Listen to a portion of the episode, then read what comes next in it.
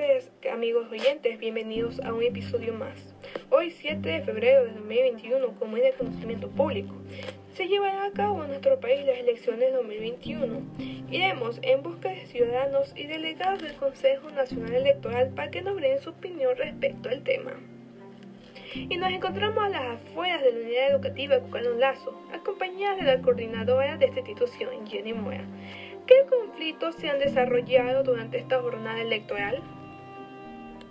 En mi opinión, uno de los mayores conflictos fue las filas para votaciones, en lo cual hubo eh, demasiada acumulación de personas eh, y muchos de ellos pudieron haber este, tenido el COVID-19, por lo cual yo digo que eh, para esta segunda vuelta debería de eso mejorar ya que hay muchas personas que están vulnerables a, ser contagiados.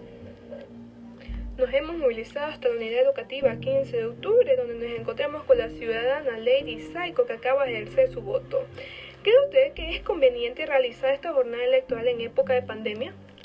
No creo que sea conveniente porque a pesar de que las autoridades de las mesas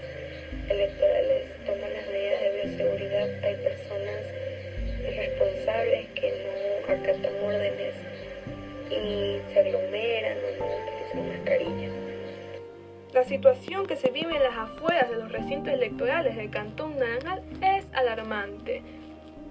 Nos vemos en un próximo episodio. Gracias, no se de la señal de aquí.